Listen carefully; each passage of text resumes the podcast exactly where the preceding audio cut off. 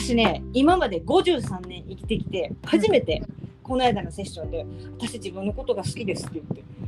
おめでとう。すごいびっくりした自分でも。えー、なんかそれもまた泣け泣けてくる。そう私あの「I love myself」って言ってって言ったらなんかセラピストもすごいなんか「ふーん」って言ってたけどなんかすごいねほんでなんかねそのイメージとしてなんかそ最後に出てきたイメージがねなんか私が何人か自分やっていうその女の子がこう何人かいててそれが手つないでどっかに行くっていうイメージができるけどこれ全部私って言ってこう私がみんな手つないでうんあの歩いてるって言ってそしたらなんかそのセラピストが「それはどこに行くのかな?」って言って言われて「うんお家に帰るの?」みたいな。だからこう自分の中でなんかやっぱり解決したことがあったんやろなって初めてでほら GIM って10回受けたら人生変わるって言われてるやん。うんで私18回ぐらい受けてんねんけどで初めて今回なんかこう自分でもあの全然で面白いこともあったしね。なんかあのこうはもうだ誘導やから誘導瞑想みたいな状態になってるから、言ってることとかはっきり分かってるしやってることも分かっててで右手で私自分のこう体をトントントントン叩いてるのね。うんで私自分でちょっとなんこの手は何？とか言ってセラピストに言言っててこう私 ここのことしようと思ってないんだけどみたいな。うん。だけどずーっと右手でずっとこうトントントンと私が自分の体を叩いてて、でそれは何してんの？って言うから「うん何してるかわからないけどうん。なんか赤ちゃんトントンしてるみたいな感じ」とか言ってそういうこととかもあったりうん。なんかおおもし面白かったっていうかうん。でだからそれなんかんで「大丈夫よいいのいいの」っていう言ってるイメージとかあとはもうずっとこうな何せトンネルをこう、うん、あのトンネル全てにおいて例えばなんかあ岩あの海の海とかなんか洞窟みたいなところでこう高い岩に囲まれてその中をあのあ泳いでるじゃなくて行ってるとか例えばボートに乗ってここ両側がすごい背の高い草があってその中をボートで行ってるとかそういうイメージがずっとあってだけどその今までやったらその圧迫感みたいなのがすごいあったんやけど、そのでも圧迫感じゃなくて背の高いトンネルをあ行ってるのは分かってるけどこの先に行き着くところはうん。なんていうの別に危ないところじゃないって分かってるから大丈夫っていううん。感じ。だからでその行きさ行き行きいその行き着く先にいいいにはどんなイメージがあるかって言われて、うん、なんとなく楽しみみたいな。だからなんか自分の中で天気天気やったんやろなっていうでもきっと聞いてる人 GIM って何って思ってるよね「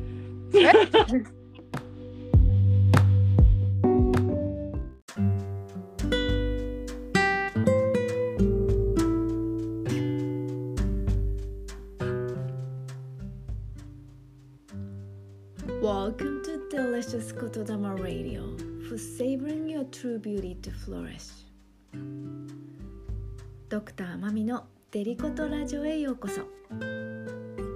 命の美しさを味わう。デリシャスな言霊をつらつら語り分かち合いちょこっと瞑想で締めくくるポッドキャストです。あなたがあなたらしく生き生きと輝くフローリッシング命の繁栄を祈りよしくし心を込めてお届けいたします。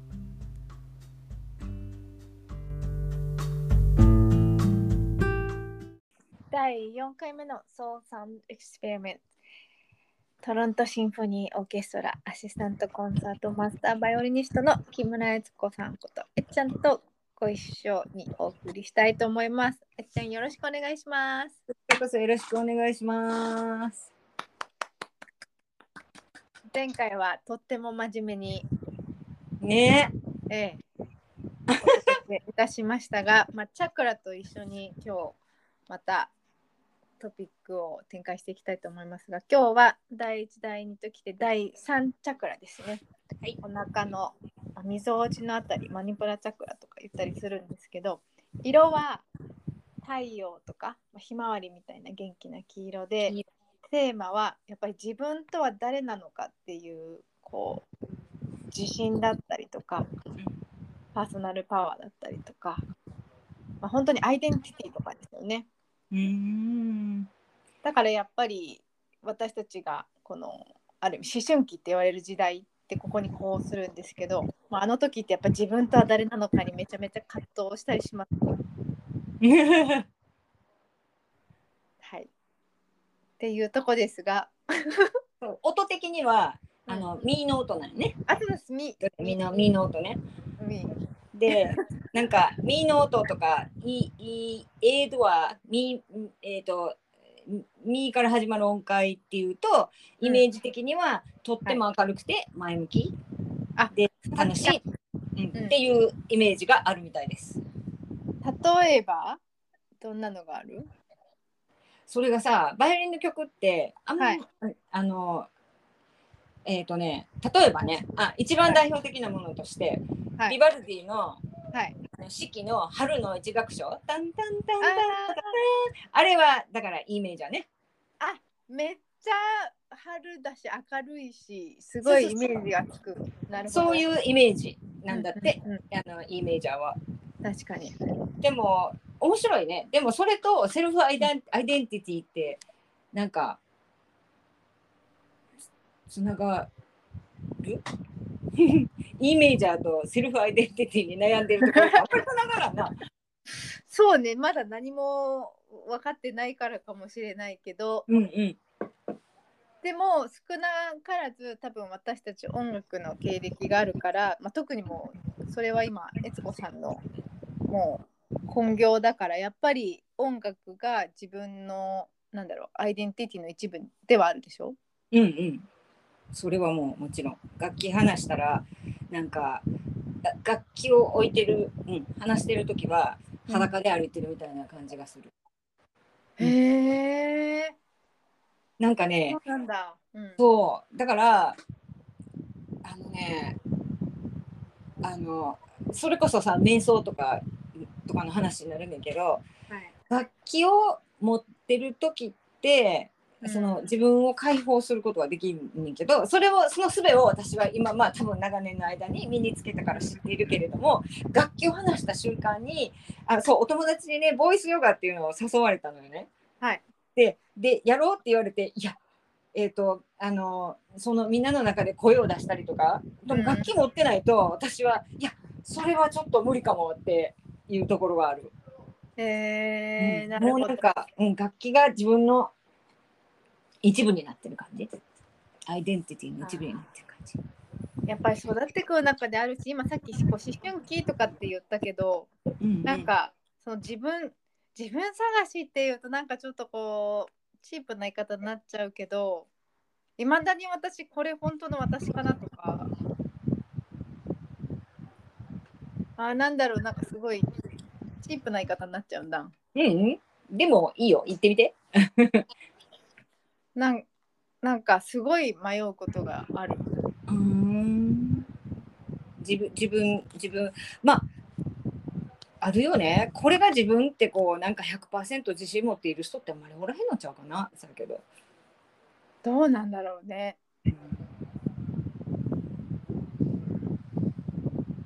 そうね、でもそうやな。でもそうやな。私はだからもう昔うんからそうかも、だから楽器を持っている時はなんとなく強気やけど楽器離した瞬間にふにゃふにゃっていう感じ。あそう。そっかでも自分のだから強みを見つけるってすごくやっぱ大事だね。自分が自信を持てるところっていうか。うん自信を持ってるのかどうかもちょっと怪しいとこやけど。うん、でも多分、うん自分はこれって思ってるところはあるかな。これなんか自分とその音楽が割とふ深くつながっているからうんっていうところはあるけれどもそれが、うん。例えばなんか音楽やってることにすごい自信を持ってるかって言われると、うん。んって、うん、なるかな。いや音楽を好きでやってるけどそれそういうその自分にすごい自信を持ってるかって聞かれると、はい。ってなるかな。音楽のでもやっぱり魅力だなって思うのはさっき言ってたようになんだろう。音楽が自分の声になってくれたりうん。音楽が自分に色をつけるのを手伝ってくれたりもしくは自分が表現した色をやっぱり音として出してくれたり、うんうんうん。うん、私もすごく音楽に救われてきたし音楽があるっていうことに、今でもやっぱり生活の中でいろんなメリットを感じてるから音楽ってやっぱすごいね。うーん。マミさんはもともとはでも音楽療法士を、うんの勉強してはったんよね。そう大学では？そう大学では、そううんそその前に、まあうん交換留学とかで高校生の時にアメリカで行った時に、うんまあいじめとかそういうのを経験してうん。こう、結構すごい病んでたんだけどでうん。もその時に音楽をやっていたから、うん。音楽だけがこう自分の拠り所みたいな音楽を演奏していたらやっぱり心地いいしそのなんか別世界に行けたりとかうんもしくはやっぱり本当に国境を越えるっていうけどそういう全く言葉がわからない外国にいてもうん音楽をやっているからこそこうつながるから例えばその地域のなんか選抜のこう学生同士のなんかこうコンペティションとかオーケストラがあったりとか、うんうんうん。だからその自分でも自信が持てるようななんかこうコミュニケーションを取れるようなツールにもなってくれたしうんうんあと音楽を聴きながら泣けたりとかするのもすごうんうん。なんか普通は泣けなかったところがうん溜めていたものがこう解放してくれる手助けをしてくれたりうんうんとにかくなんかもう音楽このちょっといこれを言うと寂しい感じになっちゃうかもしれないけど音楽だけが自分のこのなんか友達みたいな でもマミさんと私は似てるかもしれん。あそれ似たような経緯だと思うわ。私私はまあまあなんていうのちっちゃい頃からさ両親がまあずっと音楽やってたから、あの、うんもうすごいさティーネイジャーの頃とかも大嫌いやったけどまあある時から自分が、あのまあ、アマチュアのオーケストラとか入ったりとかして音楽好きってなってから、はい。自分自身がそうそうあの大学まあ大学の時とかでもなんとなく、まあバイオリンできるし、うんそれしかできないからうん。やしまあ音楽は好きやしうんうあのだまあ音大行ってもいいかなって感じで行ったけどそこまではっきり自分は何をしたいかって音楽で何をしたいかっていうのを決めてなくてん。で大学入ってすぐ自分が病気になったのよね。うーん。でもはい。それが原因がわからない。はい。だから、えっと、2回結局その1年の間2回入院してんねんけど1回目はもうずっと熱が下がらん状態で、うんどこを検査しても悪くない。うん。でなんかあのいろんな検査していろいろやってみてもどこも悪くない。っおていう状態ででなんか、まあ、結局そのまんまわからないまんまはい。あの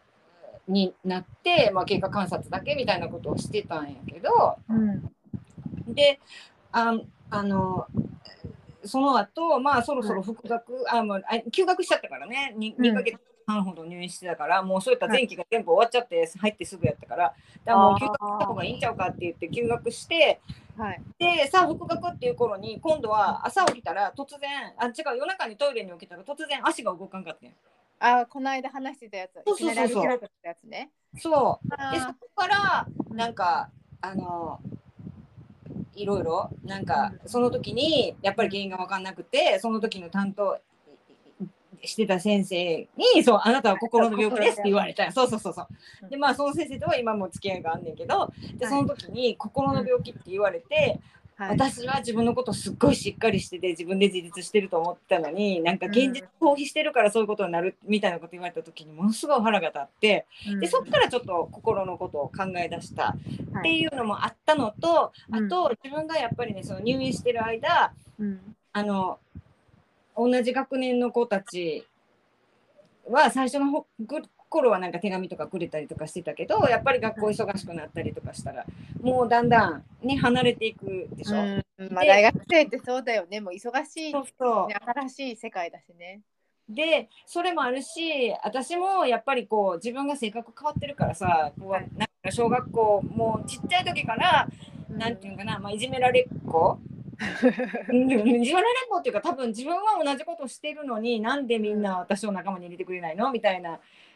ことをずっと思ってたし、そういうそっかえお父さんでもそうそういう時期があったんだね。当たった。当たっていうかもうずっと。ずっとずっと私はなんかみんなと同じことをしているのになんでみんなの仲間に入れないんだろうってずっと思ってたしな。でもまあ明るくて気さくでも。多分ねでもね明るくて気さくっていうのは多分あのな空気読めんと思う。多分子供からしたらその子供の中のこうシークレットルールみたいなのがあるでしょ。あーで多分そういうのがわからない人なのよね。あーでも、うん、それ私はえええっちゃん寄りでわかる。あだから子供からしたらこいつ変わってるっていう感じ。だから友達もずっとおらんかったし。だからそんな自分とやっぱりその病気になったので私もやっぱり音楽に助けられてきたのとで高校からずっと続けてたアマチュアのオーケストラの仲間の人たちにはい。その病気の間に落ち込んでる時にこういろんなうん。こうテープ自分自分の好きな音楽とかをテープに入れて持ってきてくれたりとか音楽の話をしてくれたりとかしてその音楽をするお友達にすごい助けられたところがあったんよああでそこからあー、はい。音楽ってええなーって思い始めた。あーそっかそうだ。音楽をしている仲間同士のつながりもそうだ。あるよね。そうそう。で、なんかそのなんていうの？演出だからねだから、はい。すあのえーなんていうの？でもそのでえ決定的に音楽をしようと思ったのはなんかこれ言うとさすっごいなんかなんていうの？あのいいいい子ぶりっ子じゃないけどすごく美しい話を美しくしようとしてるみたいであんまりあんまり人には言わないんだけどね。なんか 大丈夫で言っちゃおう。病病院にさ入院してる時にこう、うん。お友達になった人が何人かいるでしょ。はい。でその時になんかその頃私も若いしさなんていうの、ナイーブというか。でその時に友達になった子が一人なんか15歳の女の子がいててその子はもう悪性リンパ腫で亡くなったのね。うん。で同じ病室に行ってた人もやっぱりなんか膵臓がんかなんか胆管がんかなんかそんなんで4歳の子供を置いて亡くなった。で、うんその亡くなるっていうかこの人たちは助かれへんって分かった時にうん自分には何ができんのかってすっごい考えてんね。うんでなんてだって私はお医者さんじゃないからその人たちの苦しみを取り除いてあげることもできないし私口下手やからこうなんかもう私もう死ぬかもしれんって言われたりとかしたらもう何を答えていいか分からへん。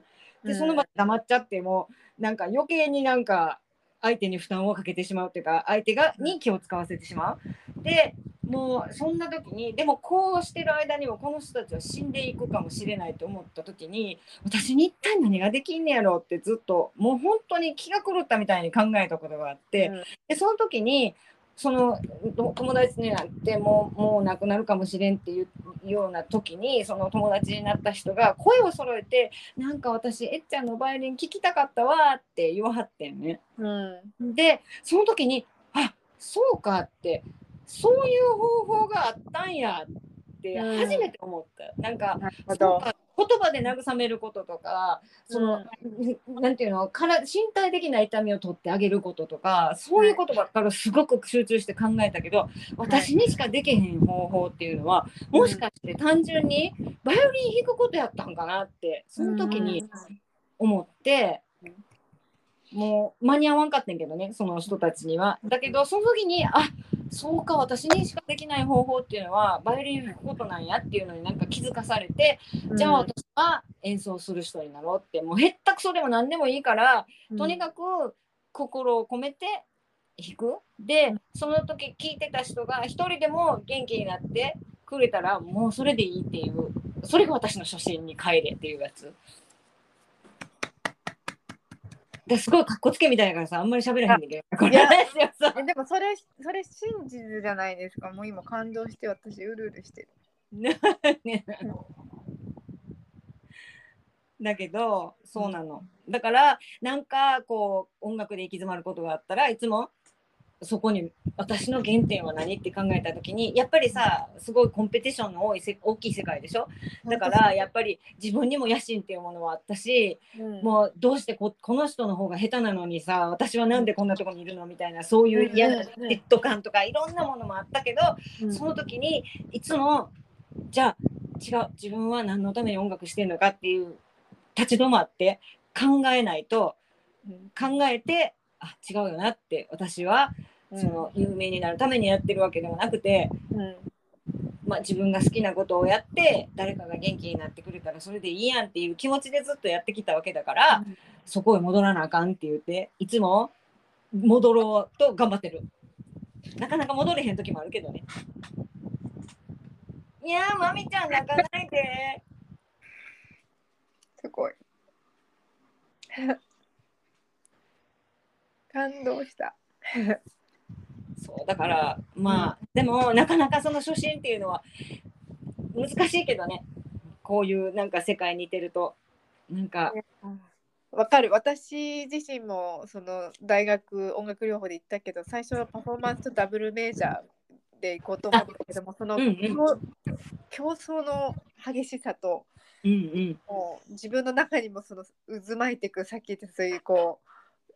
どうしてもやっぱりそういうこう蹴落とすじゃないけどそうそうそう。そういう世界でもあるからもうちょっとそれが耐えられなくなって私はちょっとパフォーマンスはギブアップしちゃったんだけどでも。なんかうん。そのだけどさすごく面白いなってそのマミさんに初めて出会った時にさすごくあなんか面白いなって思ったのはマミさんはなんかさそうやって最初音楽療法でずっとやってきてだけど、ある時その音楽でできることに限界を感じて自然医学の方を目指したって言ってはったやんか、だからそこそういうそのなんていうの？あのその違違いって言ったらおかしいけどさ、うん。その感覚っていうか感じ方がすごい、はあなるほどななんていうのあの面白い面白いって言ったらおかしいけどうん。あなるほどあそうね音楽確かに音楽まあなんていうかなその時にはい。あのあのあそうやねってなんか自分が、おうん。ななんていうのおこおこおこがましいじゃないけどおごり高ぶってるとこってやっぱり演奏家としてあるなってちょっとき思ったんよ。なんか音楽ってその時は自分もほら音楽って自分はほら、音楽に助けられたから音楽、うんまあもちろんそうやって心の隅では一人でも元気になればいい,、い、いなって思っててもなんか音楽ってこんな素晴らしいんだよっていうとこなんていうの、うん。ところが自分で多分あって聞いてよあでもみたいな。素晴ら素晴らしいけどね。まあ素晴らしいねんけど でもなんかそれ動は画を見てほしいよね。だあのダッピングするかのように。これ動画に動画に動画に出しとくわここね。音楽は素晴らしい。そうそう素晴らしいねんけどでもなんていうの？そうじゃなくて押し売りになってるところ？あーあーでも何でもいいと思っちゃうとなんかそのしばらくの間そうなっちゃう時ってあるよねうん。音楽に限らず。そう。だかうん。らそのマミさんのそれを聞いた時にすごく新鮮ででその後ほら私今音楽療法士の友達が日本にいるけど、うん。その音楽はあの癒しにもなるけど暴力にもなるんやでっていうその言葉を聞いた時にあほんまやなって。自分がいかにいつも自分中心自分の音楽中心で自分はこうなんだから音楽はこうであるべきっていうかみんなだって癒されるべきじゃないけどそういう怒り高ぶった考え方っていうのがやっぱりどこかにあるっていうのに気づいた時にうん。あって思ったよ。なるほど。あでもほ本当やっぱ似てるのかもえつこさんね、うん。私。その似てる自分が必要だったっていうところ私の場合はちょっと病みすぎちゃったから、うんうん。あの音楽だけじゃやっぱりダメダメだったっていうかやっぱりもうそこで死にかけてやっぱ薬も必要だったし、まあ、医療的介入がないといけなかったから、うんまず自分の体験もそうだし、それで音楽療法でいろんなところでインターンシップやった時に、もう本当に何十箇所っていうふうにその4年間の間にあるんだけど最後自分のそのシニアプロジェクトでうん。あのなんだっけな。NICU じゃなくてなんだっけな。なんか本当にその集中ケアのところなんだけど、エイズを持った親から生まれた、まあ、HIV ポジティブの子どもたちのうん。ユニットでのインターンだったのね。うんでまあ本当いろんな複雑な状況が絡むんだけど例えば本人たちは自分たちが HIV ポジティブって知らないとか。うんうん。でもやっぱりもう生まれた時からそうやって感染症を持ってるからすごく免疫とかにも影響が出てすごい量のお薬も飲まなきゃいけないし、うん。悪化するたびにままた入退院を繰り返してっていうのがあったんだけどでその時にまあそういう病室にいろいろ持ってったりとかしてこうセッションしたりっていうのがあったんだけどそのうちの一人でまだまだ今でももうミミちゃんって言うんだけどうん。関西の子でうん。こうザイロフもすごい好きだから子供用のこうちっちゃいやつで、いつもそれでこうやってるとこうき機嫌も良くなるしうんうん。こう笑顔を見せてくれてたんだけど、うん。その時はもうその感染症のやつでうん。ですごいもう炎症とそのなんていうのもうただれちゃってうん本当にちょっともう耐えかれない感じででも痛み止めもマックスまでも入れてるんだけど、多分恐怖とかもあると思うんだよね、うん。もう一人でそういうユニットに。だからもう泣き叫んでて。うんうん。でもその時に何やってもやっぱりこうざいいつものザイラフォンももうもうなんていうの？この投げ投げちゃう。投げつけ。うんうんもう何やってももう何もできなかった。うんうんうん。その時の無力さうもう、ん。なんか自分もだからある意味音楽はこんなに素晴らしいし私も助けられてきたからなんかうん。うんもうすごいおこがましいんだけど、うん。やっぱり心に響くものだから助けられるに違いないみたいな。うん。けど音楽でもできないことがあるんだってもうえーもちろん知ってはいたけどそこまで絶望的に思ったのその時が。うん。それでその時にやっぱり自分も必要だったけど本当の意味で力になるには医療を学ばなきゃダメだって思ったの。うん、あーすごいわ。でもそこで医療を学ばなければいけないっていう道になんか 転換したところがすごいと思ずっと興味はあったんだけどう。うんうん、そう私なんかできるはずがないみたいな。あー。なんかさ。似てると思う。なんかなんていうの？私をずっとさなんか私なんか私なんかって結構思ってきた方やしうん。なんかそういうふうには見えへんかもしれんけどずっとまあ私そうきっなんかとそう私もそういうふうに見られないんだけど実は本当そうなの。そう。あもう私なんかできないしとか私にはこれはできないしあれもできへんしとかだからなんかたまにこうチャンスが訪れたとしてもいやそんなん私なんかそんなもったいなくてダメですって言って自分で断ったりとかさそういうことをずっと今までしてきたからね。わかるもう後で私の場合でもちょっと悔やむんだよね。ああなんであの時って。一緒一緒一緒私も悔やんでることいっぱいあるもんだって。だけどうんだけどそれなりに今私たちってちゃんと落ち着いたところにいるよねってなんか自分のその必要とすることがなんとなく分かっててうん落ち着いたところにいるよねって思わん？そうね。うん。あマミさんなんかすごいと思うよ。だって音楽だけじゃなくて、その、もういろんな知識、それこそほんまヒーリングから、その医療の知識もあって、なんかヒヒーリングの知識もあってとかって、なかなかさ、やっぱりそういう知識とかって、つけられる、つけようと思ってつけれるもんでもないし、それをなんか全部活用して、うん、なんかやっていけるってすごいなって思うよ。ありがとうございます。まあやっぱり自分が必要だったし今日本当はエコさんと話せてあそっか自分の原点そういうところからそういえば来てたなって改めて思ってあだからいろいろあったけどやっぱりそういうものを活用して活動していくっていうことが大事大事っていうかもしかしたらある意味自信にもなるのかなって思いました。うん。なんかまあ私もさそうや こう昇進のそういう話をたまにはしないとさ やっぱ自分でもなんかやっぱり職場とか行くといろんな邪心もあるし野心もあるし、うんうんなんていうの嫉妬もあるしさ、うんうんうん、で足の引っ張り合いもあるし、あるね。もうもあうそれはどのどの世界でもあると思うけどね。音楽の世界だけじゃなくてどんな世界でもあると思うけどその足の引っ張り合いとか、そういうことに揺らがれず揺れないで自分のこうやりたいことをやっていけたらなっていつも思うけど。うん。でもだんだんまあ年いってきてもう今も私も50過ぎてもうなんか自分がねだんだんそそういうふうにこうなんかひ引っ張られていくっていうかそういう機会が割とまマミさんとこうやって話してることも他の人からちょっと頼まれ事したことがまたそういう心とのつながりやったりとか、なんかするのがすごく面白いと思う。だから結局なんかああそういうふうに私は落ち着いていくねんなって今はなんとなくうん思ってる。きっとそうなんだろうね。なんかこういろいろある意味こうあがいたりとか後悔したりとかしてみるんだけど多分本当は全部ちゃんと本当にいいように言っててうんうん。導かれている。そからでもそうだからやっぱ正直に自分が本当はこうしたいとかこれが好きっていうのは遠慮しなくていいんだなっていうのはすごい、うそうね思う。それがさなんか他人にどうなんとなく思われようが、うん、自分がうんやりたい音楽とか自分がやりたいことをやるのってすごい大事なことなんやろなって思うよね。そう。だからそうすると後悔したことも無駄じゃないっていうかなんかやっぱり10代とか20代の頃の選択ってその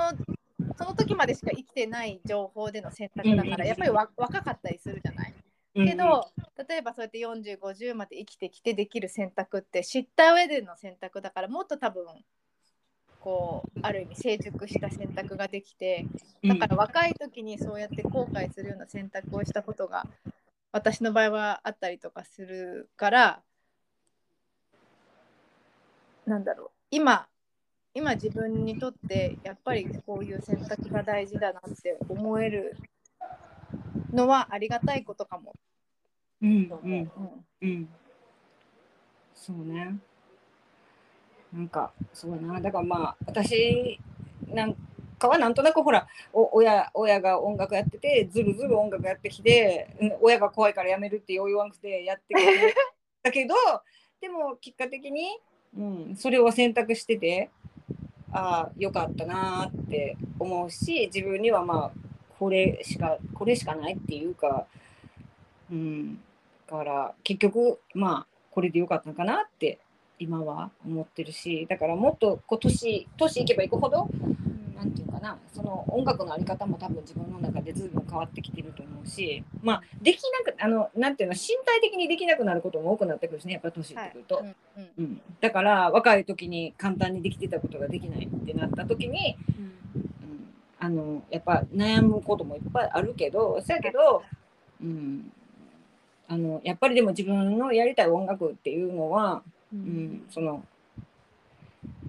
なんかつつなつなつながりたい。人人の人人人のこ心とつながりたいなんだろうな。その前に自分とつながりっていう話もあんねんけど。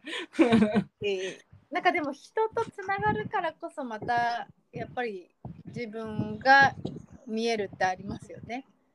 うんそれはあるかな。うん。うん、やっぱり人と人とのつながりの中で生かされてるからそう完全に閉じこもってやっぱり一人の世界にいたらやっぱ自分ってそれはそれで曇ってきますよね。なんか、うんうんうんよっぽどこのヒマラヤとかの中で 的なねやつを。でももしそうだったとしても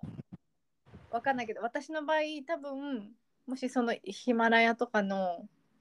修行みたいに行ったとしてもその目的って結局多分この現現世っていうか属,、属性でうんよくよく生きていきたいと思ってるから修行に行くわけだからやっぱ戻ってくるんだよねきっとね。ああそうかも。行きっぱなしじゃない気がする。うんうんうんうん。やっぱり大切にしたいもの大切にしたい家族とかよりよく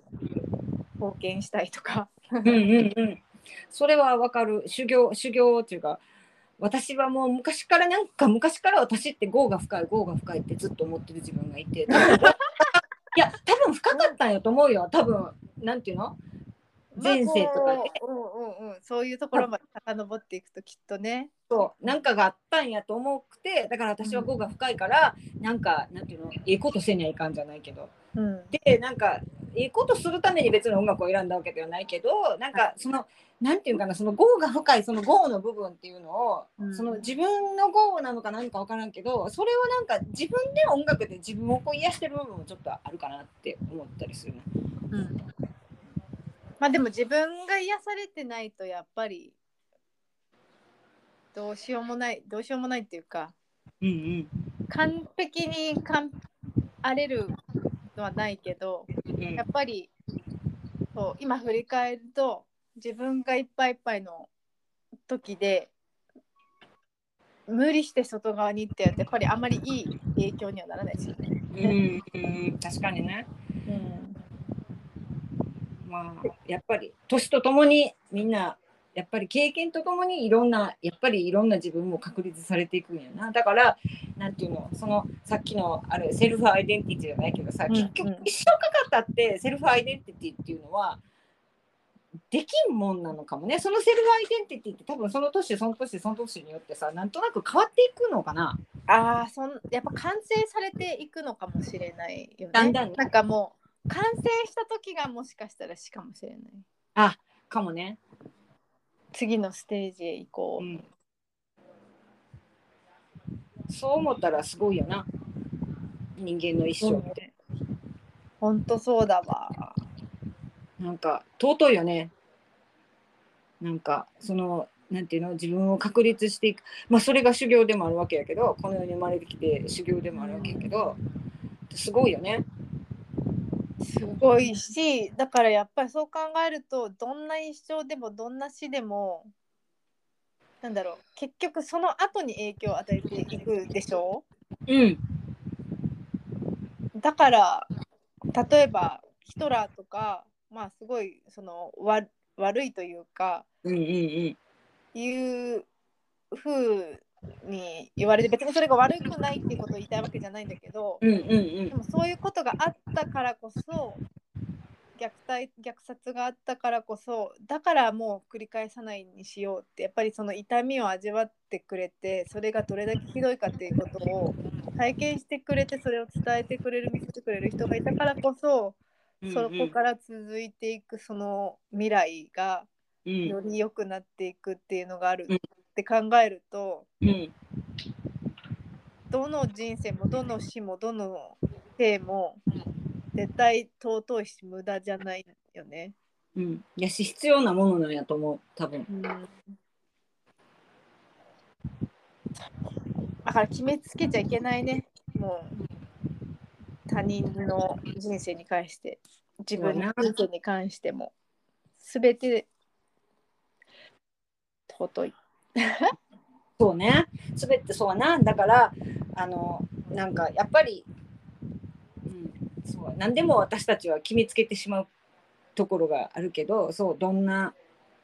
そうやな。どんな命でもどんな、生き方でもやっぱり無駄な生き方とか無駄な命っていうやっぱりなくて必ずなんか多分役目があるんよね。その外から見てはって思うようなことでもそれが何何百年って経った時にすごく意味のあることだったりとかって思うとどれも全部やっぱり無駄にしちゃいかんことやしででもその間違いから何て言うの？まあなんていうの？学べるのもまあ人間やから。まあ本当だよ。ね。学んでいくっていう姿勢が大事だね。うんそこにとどまらない。それで、じゃあって言ってやりやり返すじゃないけど、うんうまた繰り返すのも愚かだよね。うんもうそうそう、ちょっと話が戻っちゃうんだけど、うんうんインポスターシンドロームって聞いたことある？うんない。あのインポスターシンドロームっていうのは、まあ、なんインポスターなんだろう。偽物とか詐欺師症候群みたいな言い方をしたりするんだけど、うん。でもあのうん。実際その精神病とかっていうその病気としてのくくりではなくてそういうこう傾向があるっていうことなんだけど、多分私たちそうで日本人の多く多く特に女性は多いと思うんだけど、まあ、どういう人たちかっていうとある程度こう実績だったりとか結果を出してるにもかかわらず、なんか自分はまだまだだしなんか騙してるかのようにうんうんうん。なんか感じてしまって、でもだからこそ結果もっと頑張るからああうんうん。あある程度やっぱりもっとまた結果が出ていくみたいな。うんうんうんうん。でも自分の中ではいつもそのなんか自分は騙してるんじゃないかとかダメなんじゃないかとかっていう、うん。ちょっとこう自己肯定感が低いところがあったりする。うんうんうん。っていうのを私さい最近見て最近やっぱりそういうところに注目が当たっていてあそこもすごくだから自分をどうやって自分を捉えていくか、まあ、やっぱり心のところになると思うんだけど、なんか病気だからの前にもうやっぱりそういうところを今私自身が見直してるんだけど。うんうんうん。そう。大事だなと思ってなんかちょっとまとまりがない感じ。ごめん。うん、でもわかる。そのうん。あのあのなんていうの？あのそうはね。なこう私なんか私なんかって。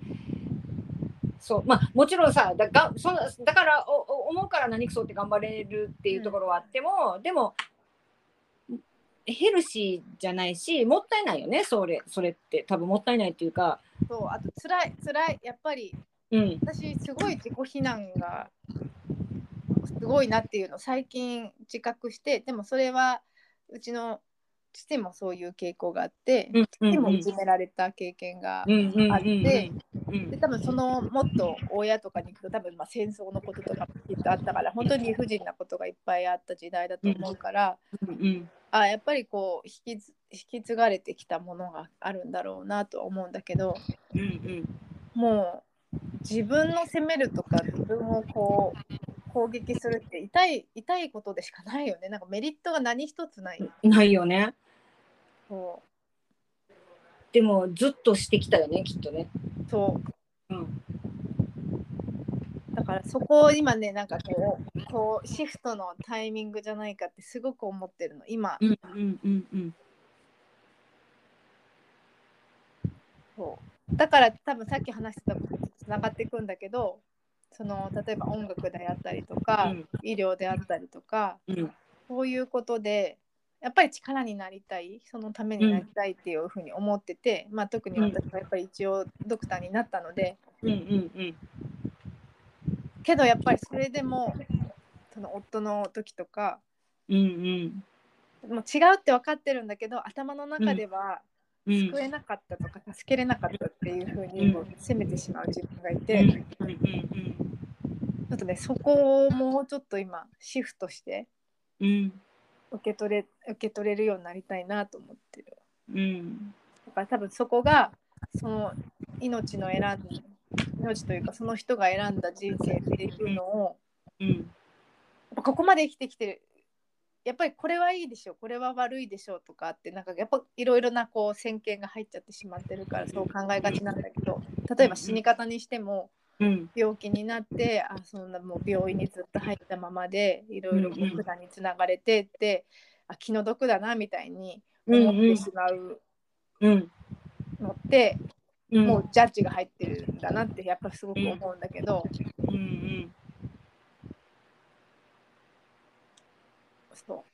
でもそこは難しいよね。だってやっぱり自分の近しい人ほどやっぱりで特にやっぱりマミさんはその知識があるし、自分があその例えばその命のなんていうのかなありあり方っていうか、うん。そういうのってこうあるべきっていうなんか信念みたいなのもやっぱりあるやんか。ほんで多分旦那さんもそういうところがに似通った人やったと思うから、だからなんか余計にそれを見ててやっぱりしんどかったと思うしそれはなんなんていうんかなその感感情？感情っていうのはそれはもう当たり前のことやと思うねんな。でもただそれにとらわれているとやっぱり自分もしんどいし絶対うんなんていうの？うんマミさんのせいでは絶対ないしなんか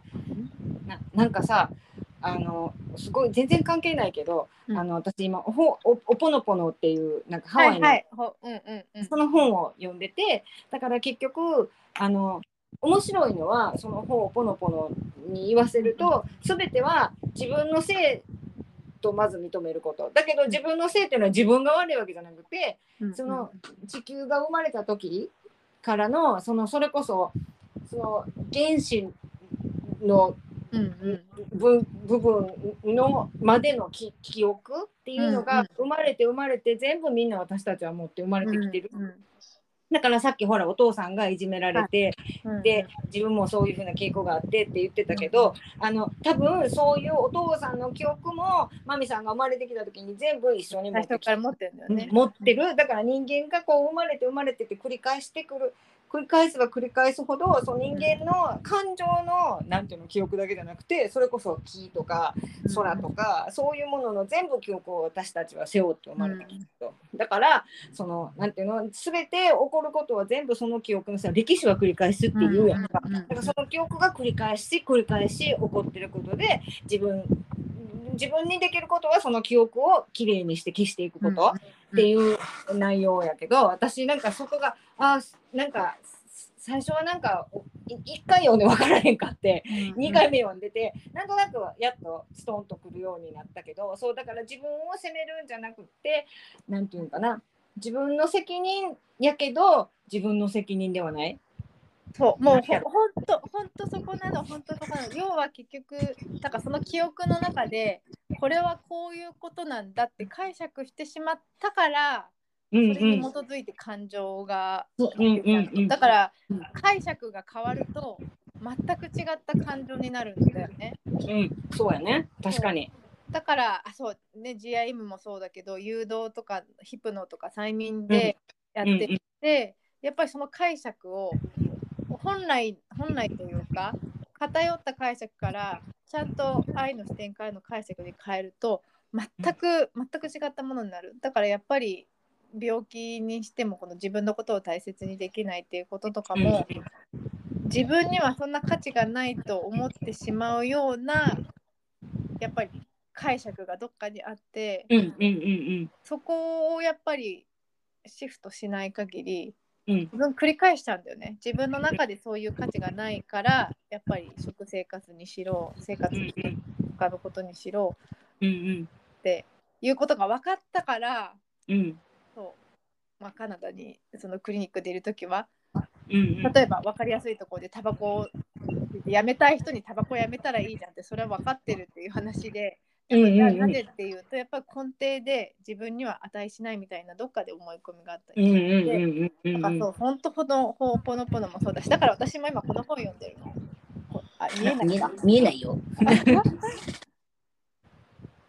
あ、個人個人的現実の本質？うん。そうこの本めっちゃ難しいんだけど、うんでもそうそういうことが書いてある。結局自分の現実は自分の中にあるものによって作られてる。だからほんおぽのぽのもう本当本当その通りだよね。うんそうそうそうそう。なんかね、そうや。だから結局はだからその自分の中にあるものをクレンズしていくしかないってことやんな。そうだから全部全部一緒私のもうこの愛読書愛読書この生と死の書チベットの、うんうんうんうんうんうん。もう生と死の書も結局まずその心の本質を知ってだから結局その今話してたことだよね。結局自分たちというふうに解釈してしまうこともあるけど、ほその先に本当のがあってそこから生と死を見つめていくっていう、うんうんだからもう究極的に安らかに死ぬための教えなんですけど。うんうんうん。だからそこで私音楽って前回も話したけど結局感情にすごい働きかけてくれるじゃないですかそういう。普通の音楽っていうか瞑想用の音楽じゃないやつうんで、うん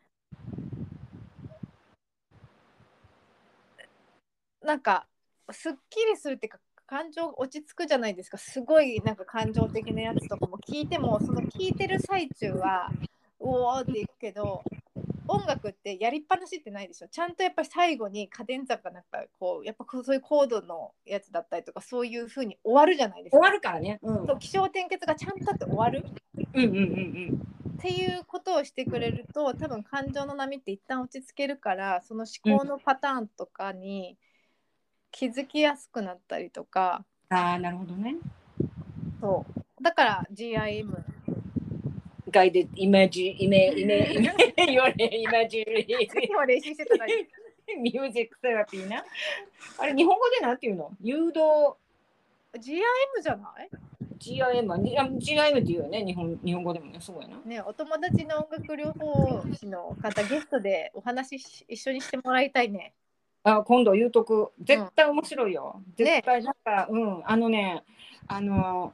あの、彼女は、なんか、あの、それこそ、えっ、と、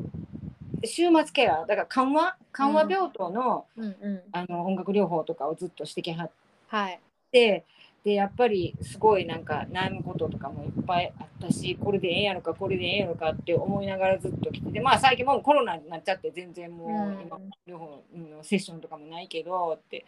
言ってたけどだからそういう時にやっぱりあの痛痛感するっていう音楽がそのやっぱり暴力にもなり得るっていうのをすごく痛感する時があるっていう。でなんかみんながみんなこう例えばその人が好きな曲をでうちの父とかでもそうよね。あんなに好きだった音楽認知症になり始めた時にすごい憎むようになってそれこそ音楽聴いたらすごい怒ってたから、まあ、それはあの、まあ、認知が進むにつれてそれはなくなったけれどもでもそういう状態の時に「はい音楽聴いてちょうだい」って言われたら暴れ出す人もいるかもわからんからね。だから感情とか記憶もねそうそう。だから例えばなななんかこの間も何の話何の曲の話やったかなあそう。えっ、ー、と「りんごの歌」をなんか割とあのあのなんだったっけえー、えー、そのし、えっ、ー、と老人施設とかに行ってりんごの歌を選ぶあえっ、となんだっけあの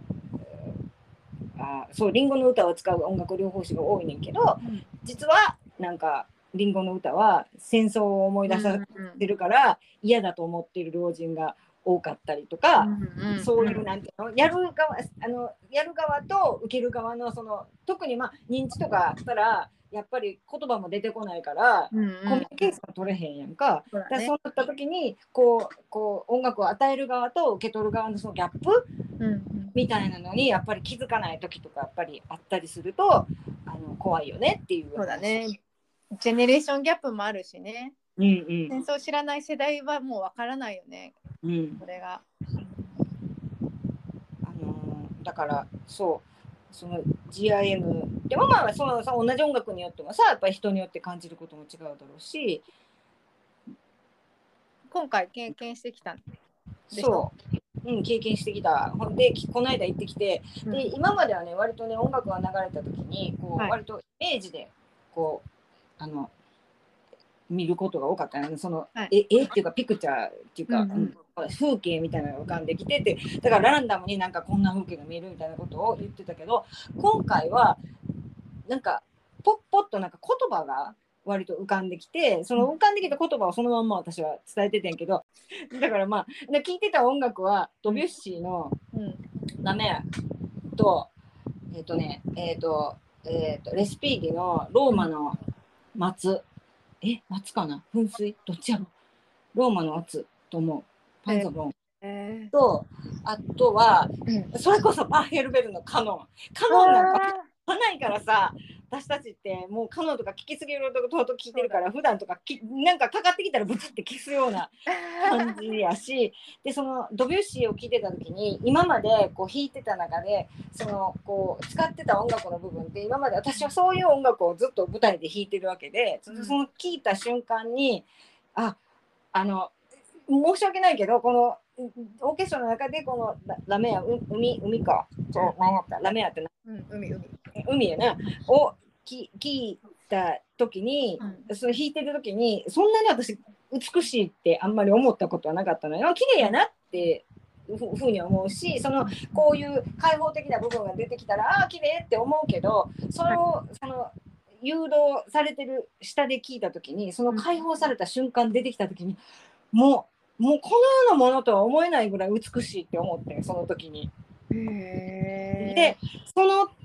思ってる自分にもびっくりした。今までこんなこの曲を聴いてこんなに美しいと思ったことはないんだけど、うん、その誘導されてる状態の中で聴いた時にこのその解放されたところわーって人が来た時にもうこのようなものとは思えないぐらい美しいと思って。へえすごいなんか感動だね。面白いよだから私なんかだから本当あの GIM、まあ、向いてる人と向いてない人がいるんだろうけどあのなんかセラピーとしては、うん、あの結構きちっとそのイメージ出てきた湧いてきたイメージとかを口、うん、あの言葉にできる人だったら、うんうん、GIM って本当に素晴らしいと思う。うん、なんか知らない間に自分の中に入ってる感じよね。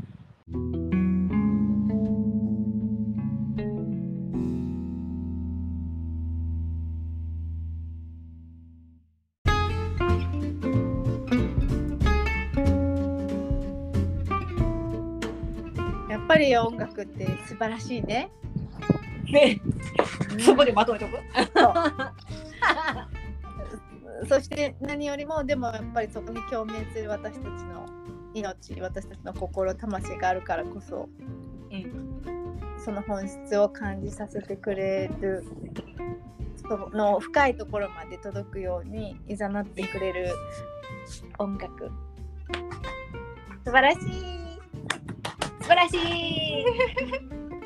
でまとめとくか。っていうところにしますかね。はい。はい。最後あに何かりがとおきたいことありますか？ううんうん。あのなんていうの？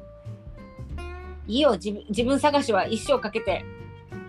第三チャクラとともに。そうね。なんか多分自分